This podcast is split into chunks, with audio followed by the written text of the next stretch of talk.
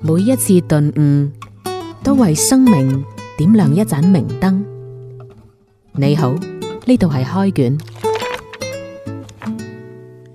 歡迎收聽開卷，呢度有浩明同佳欣。誒、浩明，我最近呢就參加咗單位某啲會議啊，我係組織者之一啦。咁啊，以前唔知原來組織一個會議呢係咁困難嘅，閉翳就係你三點開會，兩點半先同你講話屋企有事。佢係會用各種各樣唔同嘅原嘅借口啊係嚟到同你講話，我係開唔到會。即係其實我自己都做過呢啲嘢。係 哎呀，唔好意思，屋企有緊急嘅事情，我真係開唔到會。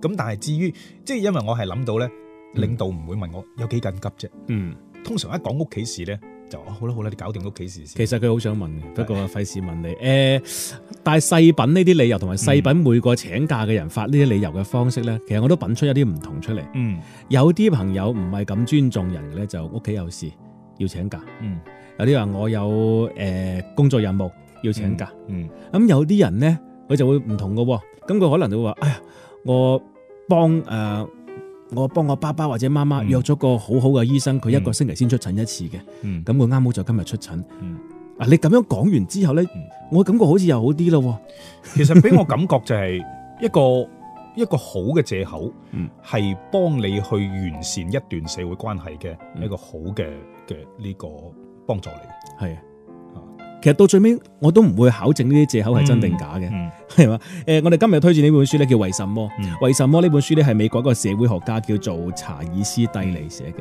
查爾斯蒂利佢寫呢本書呢，佢又講話其實呢個借口啊，你俾人哋一個借口，嗯其實係對人尊重嘅藝術嚟噶。嗯，因為佢其實佢呢本書呢個首先個書名譯得呢就好普通啊，嗯即係作為一個我哋而家揦埋下下都標題黨嘅呢個咁嘅時代呢，為什麼問號呢本書呢？你話如果睇個書名呢，完全係吸引唔到嘅。嗯但係呢個作者呢，我哋一陣間會講到書裏邊嘅詳細內容。嗯但我覺得呢個作者嘅身份呢都好勁啊！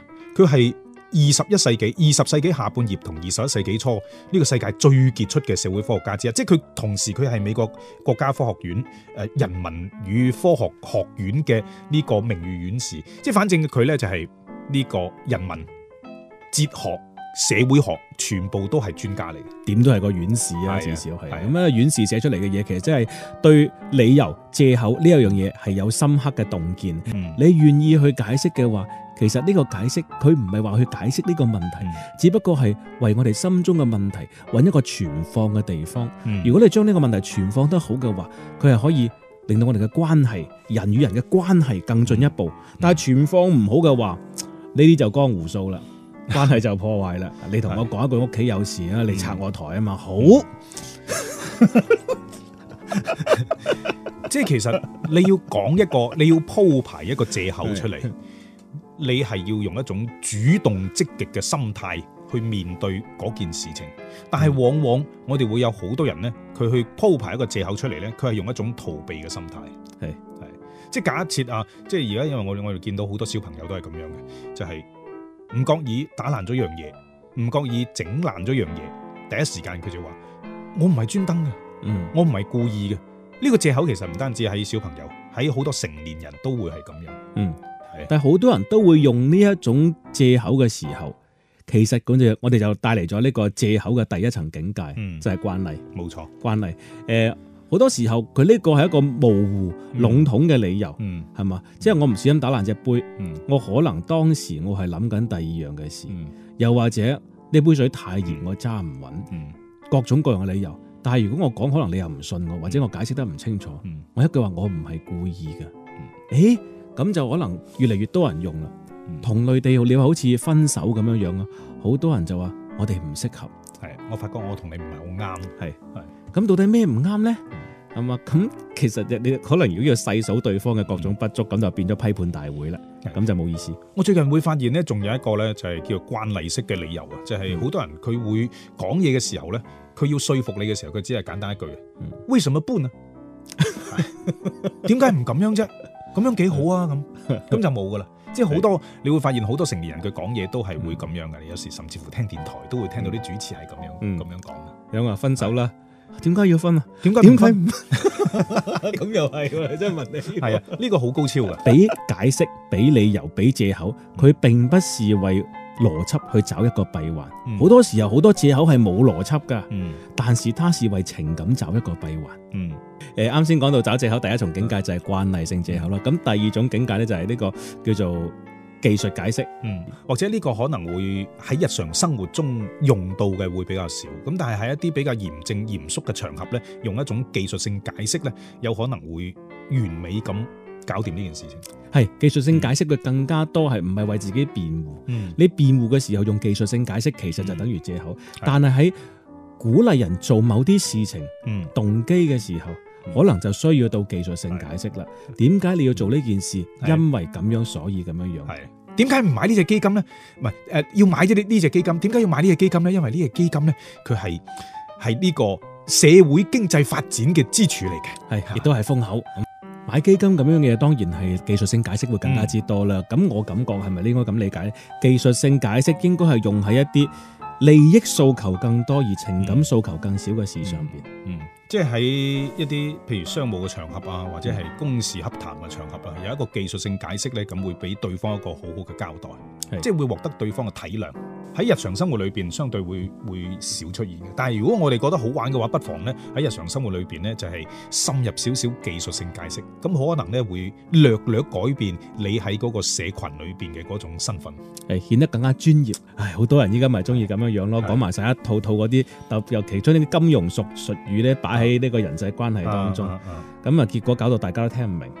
誒呢本書為什麼佢嗯當然啱先我哋講到啦，俾理由一個係慣性嘅理由啦，嗯一個係技術性解釋啦。嗱，嗯仲有一樣嘢咧，我哋啱先都有講過，就係講故事。嗯講故事呢樣嘢咧，其實喺更加多喺情感上面形成呢個閉環係會有作用嘅。嗯嗱，例如節目開篇嘅時候，我咪講過話，有啲同事開會佢請假，佢話屋企有事啊，嗯咁啊對一個會議組織者嚟講呢，其實係有啲唔尊重同埋覺得係好搪塞嘅。係咁但係如果佢話佢約咗中山幾院嘅梁浩明教授，嗰、個梁浩明教授呢，就逢呢一日晏晝先出診嘅。嗯而且好難掛到號，我啊嗌咗阿黃嘉欣幫我去走關係先搭到呢個號，我想請個假去睇。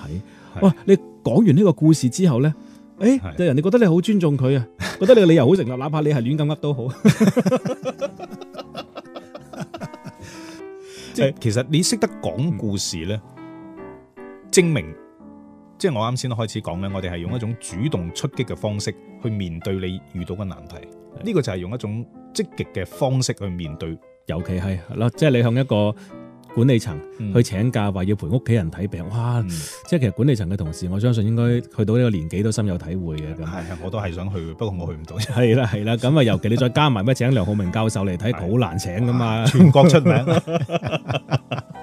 诶、呃但係咧嗱，喺呢個咁、即係呢個人際溝通經驗當中咧，嗯我又發現一樣嘢，好、多朋友咧喺寫呢啲故事理由嘅時候咧，嗯會先寫故事。 嗯你即係作為一個依家咁急促嘅社會，人哋睇你嘅微信咧好煩。嗯其實如果先亮觀點話對唔住我嚟唔到，嗯，跟住再因為點咧，可能呢個行文就會更加之理想。係 係啊，又的 確係，即係而家睇微信咧，好嗯好煩躁啊。你誒誒語音咧，如果開緊會咧，又比相對比較難聽啲嗯。咁、如果係文字嘅話咧，開緊會咧更加前面一大段文字，睇到頭都暈埋。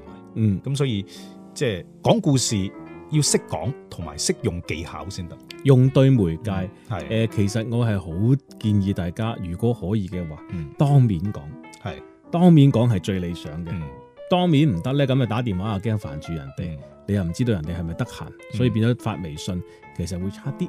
係。我哋啱先講咗一個係故事嘅嚇，嗯，一個係誒誒呃慣性誒慣性嘅慣例，慣例，一一個個係係技術性嘅係。咁仲有一個咧就係呢個準則。呢、嗯個準則我覺得可以調翻轉嚟用，係即係我哋可以用準則嚟到去去去擋開人哋嘅借口。啊準則呢樣嘢應該咁理解嗯嚇，即係佢會用喺啲好義正詞嚴嘅事情上邊，嗯例如話酒駕點解要扣你十二分？因為酒駕犯法㗎嘛。嗯，無可無可辯駁，係，係呢個係鐵律。而且好多人依家嘈交經常咁用㗎。點解你翻工遲到？你阿媽冇教你翻工遲到係唔尊重人嘅咩？ 即係你阿媽冇教你。咁阿媽都攞埋出嚟， 咁啊真係冇晒辦法。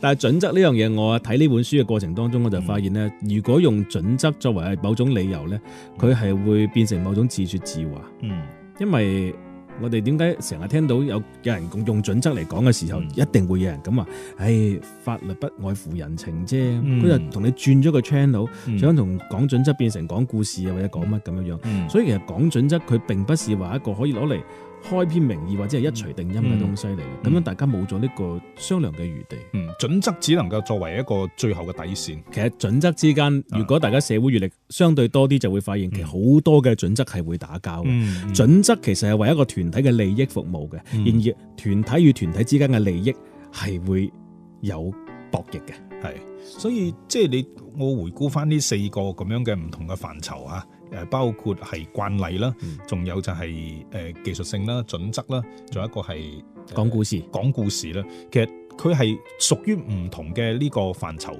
你通過呢四個唔同嘅方式去組織你嘅藉口，嗯，其實係可以將你嘅呢個社會關係呢，即係塑造你喺呢個社群裏邊嘅嗰個形象。為什麼呢本書佢之所以咁值得推薦？我感覺唔單止佢係為我哋喺誒同人哋溝通嘅時候揾到更加之好嘅交往範式咧嗯，係咪、嗯四種誒、呃為講理由俾藉口，嗯一個就係講故事，嗯一個就係談準則，嗯一個就係技術性解釋，仲有一個就係使用慣例。嗯呢、四個唔係獨當一面嘅，而係相互補充咁樣去使用嘅。嗯仲有一樣嘢就係、其實我哋都係會通過呢四種手段咧，呢、嗯四種嘅技巧咧，係可以更好咁令到自己嘅一啲命令或啊者自己嘅一啲想要人哋做嘅嘢，係係增加佢嘅動力同係即係鼓起人哋嘅動機嘅。即係調翻轉嚟啦，我哋啱先講嘅咧，假如我有件事，或者係我做咗一件事之後，要揾要揾藉口做某件事，或者揾藉口幫自己開脱。但係而家你可以反翻轉頭，嗯用呢四種方法咧去說服人哋。呢四種方面亦都係我哋做事情考慮嘅好重要嘅四個維度。即係同事會徵求你嘅意見，或者係我哋嘅下屬啊，做某件事嗯情、要要你審批或者徵求你嘅意見嘅時候，咁但係問題就係、嗱，你作為管理層嘅話，啊你點同人講啊？嗱，係呢咯樣嘢咧，我經驗我教我以前係咁嘅。嗱，我啊你應該要點一二三咁。咁呢個原則㗎啦，係好多時候準啲則性嘅，特別年輕人咧，佢哋可能佢嗯餓同你好有禮貌，哦餓完你之後翻去唔記得嘅，或者佢真係唔理解。係啊更加多嘅時候，呢啲所謂嘅請示發生喺微信當中，嗯你根本係冇同佢溝通嘅空間嘅。誒、嗯我最近發現一個問題，嗯凡係呢啲咁樣嘅工作嘅溝通咧，嗯打電話一定要打電話，係唔用微信講，打電話之後你就問佢好簡單嘅嘢，嗯嗯你多問幾個為什麼，嗯誒唔需要俾佢指令㗎，你問完之後，跟住佢自己再去做，真係靚仔好多啲嘢。即係呢個係係咪叫做引導式思考？即係你通過問題去啟發佢本身佢啲想法，嗰啲叫做唔成熟嘅想法。嗯咁然後咧，慢慢通過，嗯其實就係幫佢做一個沙盤推演啫嘛。嗯即係假如你咁樣做嘅話，誒、哎可能會咁樣喎、你有冇諗過你應該點樣去應對咧？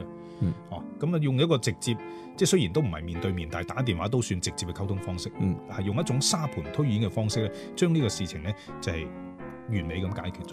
尤其睇完呢本《為什麼》之後，嗯更加對呢啲所謂嘅問題，我會更加之感覺到細化。嗯一個你遵循咗乜嘢嘅慣例，嗯。一個就係你喺當當中你對呢個技術了唔了解，技術性嘅解釋，嗯冇錯，仲、有一個就係呢個當中，即係佢同你產生情感共鳴嘅地方喺邊度？故你點解你咁想做呢樣嘢嗯？OK，最尾一樣嘢，佢有冇社會風序良俗嘅呢個準則喺當中，嗯或者嘅一啲禁忌性嘅東西冇錯，你知唔知道？咁其實呢啲嘢當然唔需要咁誒議題面命咁去問啦。嗯其實你就通過嗯咁，當你多問幾次之後咧，你發現佢自己翻去做啲嘢就好靚仔。一個相當之好嘅誒架構，一個維度嚟。係啊，咁啊，當然我哋唔希望我大家學咗呢本書之後攞去講借口呃人啊。但係你作為一個人同人之間交往嘅方式，如果能夠靈活咁運用到呢四四個，我哋唔好講話呢四個講技巧，好似係低咗少少。思考工具咧，係啊，四個思考工具咧，我諗你以後做事會更加更加順利，或者係你更能夠幫自己帶嚟一一份滿足感。咁啊呢本書值得大家去繼續研究啦。好啊，嗯呢期開卷到呢度，拜拜拜拜中唔中意我哋啊？下載花城 FM 重温開卷往期音頻啦！添加花城小花微信號，加入開卷微信群，更多精彩活動等住你。